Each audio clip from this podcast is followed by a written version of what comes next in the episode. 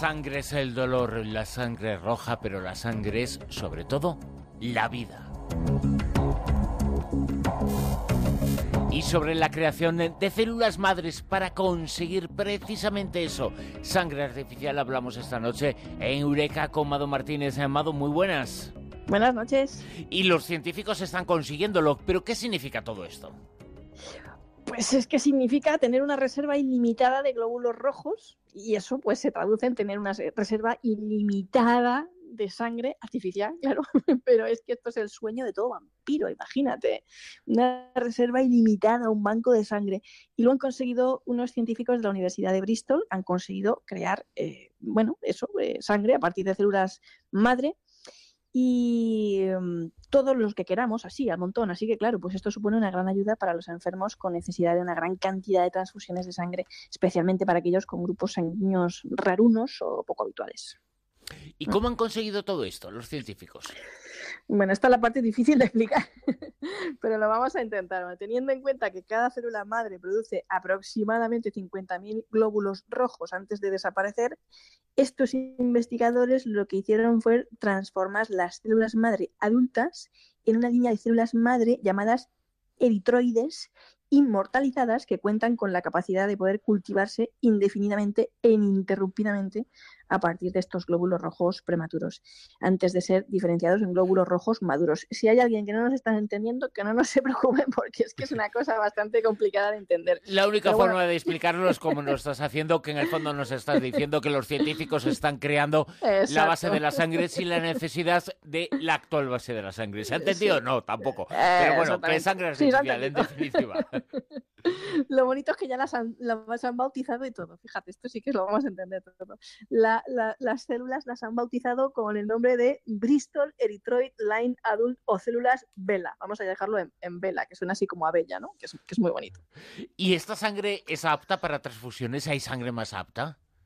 Mm, claro, aquí, claro, ya entraríamos en lo que siempre hay alguien que dice, no, pero los naturales lo mejor, porque no sé qué, porque no sé cuántos, pero es que por lo visto dicen que la sangre artificial será, y hablo de futuro porque será en el futuro, todavía no lo es, será eh, mucho más eficaz para el uso médico que la, de, que la que tenemos hasta ahora en los bancos de sangre, gracias al gesto altruista, por cierto, de los donantes. Por cierto, recordar a los oyentes que en otro Eureka anterior hablamos de los beneficios que donar sangre tiene para nuestra salud.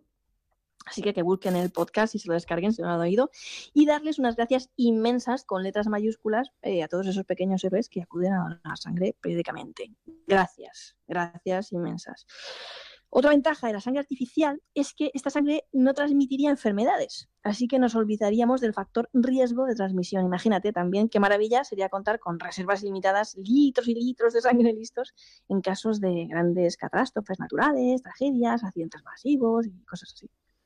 Y no hay que olvidarse, hay que dar las gracias a todos los que participan en eso, porque gracias a su participación, gracias a su mm, honestidad, eh, gran compañerismo con la sociedad y con el mundo, las eh, personas han hecho y han logrado que España sea líder mundial en donación, ¿eh?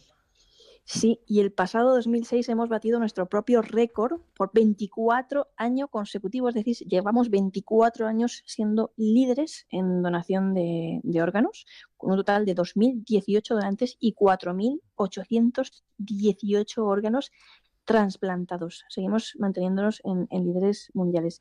Em, España supera los 100 trasplantes por millón de población lo que además ha permitido reducir también la lista de espera para casi todos los órganos. De hecho, los ciudadanos españoles son los que más posibilidades tienen en el mundo de acceder a un trasplante cuando lo necesiten. Una de las ventajas de, vivir en España, oye, que, alguna tendríamos que, que tener, que son muchas, ¿vale? Hay países en los que te rejan en una esquina para robarte un riñón, es así. Yo, yo conozco, conozco a compañeros que se han encontrado en, ese, en esa situación y, existe toda una red de tráfico de órganos. Así que creo que debemos seguir potenciando la cultura altruista de, la donación. Y, luego, si queréis, dejamos en Twitter el enlace sobre cómo solicitar la tarjeta de donante de órganos en cada comunidad autónoma de España. Que eso es importante, porque somos líderes mundiales, eso no quiere decir que no haga falta más, y eso no quiere decir, además, sobre todo, que no haga falta que esos 24 años un día sean otros 24 años y así 24 años eh, sucesivamente, porque es eh, fantástico este detalle. Pero en el futuro este, no hará este falta, dato, ¿verdad? ¿no? Bueno, no hará falta órganos eh, según las investigaciones que se están haciendo, pero lo que tenemos ahora es que hay que seguir en esa carrera y hay que Sí, seguir liderándola. Y si no seguimos liderándola, que sea que nos han superado, no que nosotros hemos bajado, ¿no? Que eso es Sí. lo importante, ¿no? Es, lo importante. De momento tenemos que seguir echando el resto, tenemos que seguir donando tanto sangre como, como órganos, porque, bueno, eh, en el futuro no, no hará falta, porque habrá sangre artificial, ya hemos visto, y, y- y órganos artificiales, pero todavía, todavía hay un largo camino y un largo techo que, que recorrer. Y es que, bueno, las células madres son el futuro, es algo innegable y tendremos que aceptarlo, aunque todavía plantean muchos interrogantes y polémica. También la tecnología de impresión 3D está abriendo un gran potencial en medicina y bioingeniería y bueno, tenemos muchas cosas. Por ejemplo, tenemos corazones artificiales. El pasado 11 de marzo le implantaron a un asturiano un corazón artificial, fue noticia porque fue el primer asturiano en, recibir un trasplante de, estas características. Aún así, los científicos tienen la mirada puesta en eso, en las células madre. Ver qué vamos a poder hacer de todo con eso, eh, óvulos, espermatozoides, eh, órganos, de todo. ¿Y quiénes van a ser los beneficiados eh, de esos avances que se están produciendo? Los primeros beneficiados van a ser los que tengan grupos sanguíneos poco habituales, como hemos dicho, porque si tenemos que fabricar sangre artificial a demanda, pues encontrar donantes de grupos sanguíneos raros como el O negativo o incluso sangre más rara del mundo, como la B negativo, ya no será un problema. Gracias a este nuevo sistema que mm, nos permitiría, pues eso, eh, tener sangre de todos los grupos sanguíneos necesarios a, de- a demanda, vamos, eh, ahí en un banco de- sangre ilimitada, además. Y los segundos beneficiarios para mí, pues podrían ser aquellos países en los que donar sangre no es ni por asomo una costumbre o algo tan habitual y normal como pueda serlo en España. Yo, jolín, a ver, hace poco estuve en, en- Bulgaria y me encontré con una mujer que le tenían que realizar una, una operación de cadera y necesitaba tres donantes, porque si no vas con tres donantes, no te operan. Porque allí no tienen bancos de sangre como, como aquí, así no es algo tan. La gente no dona. Y le costó Dios y ayuda, no te lo puedes imaginar, conseguirlos incluso entre los miembros de su familia y círculos de amigos, porque la excusa que le ponían eran ya de lo más variopintas. La gente tenía como una especie de, de temor, no sé, una cosa que no, que no, no era normal.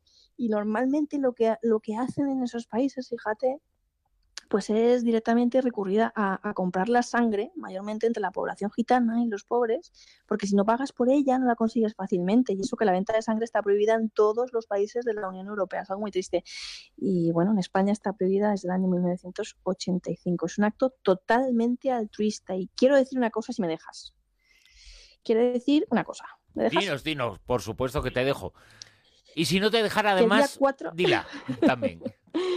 Que el día 4 de mayo voy a estar en el Teatro Castelar y espero que venga mucha gente en el Teatro Castelar de Elda, en Alicante, en la fiesta solidaria de Alba Dona Vida, de donar sangre y de alta de nuevos registros de donantes de médula, ¿vale?